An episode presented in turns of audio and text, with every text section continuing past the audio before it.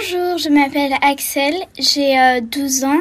Dis Baptiste, ça servait à quoi avant les poteries? D'une manière générale, ben, la céramique, le fait de cuire de la terre hein, dans un four pour la rendre solide, permet beaucoup de choses du quotidien. Et là, c'est vrai que nous, dans nos musées, on en est quand même euh, bien rempli. Conserver des aliments solides ou liquides, éviter de creuser directement dans le sol, voilà à quoi sert la céramique.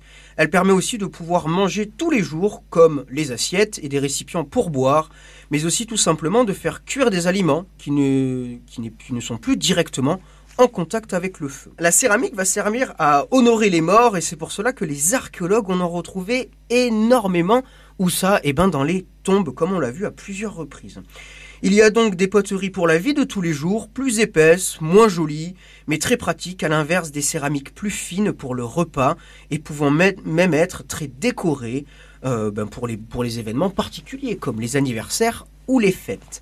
Les argiles sont, récupérées et on les assemble avec un petit peu de sable, de dégraissant et même de petits conquillages concassés qui les rendent encore plus belles. Les techniques et les formes évoluent au contact de nouvelles civilisations comme les Grecs et les Romains et les artisans gaulois prendront eux aussi goût au décor très soigné sur leur vaisselle. Le musée de la Romanité en présente énormément.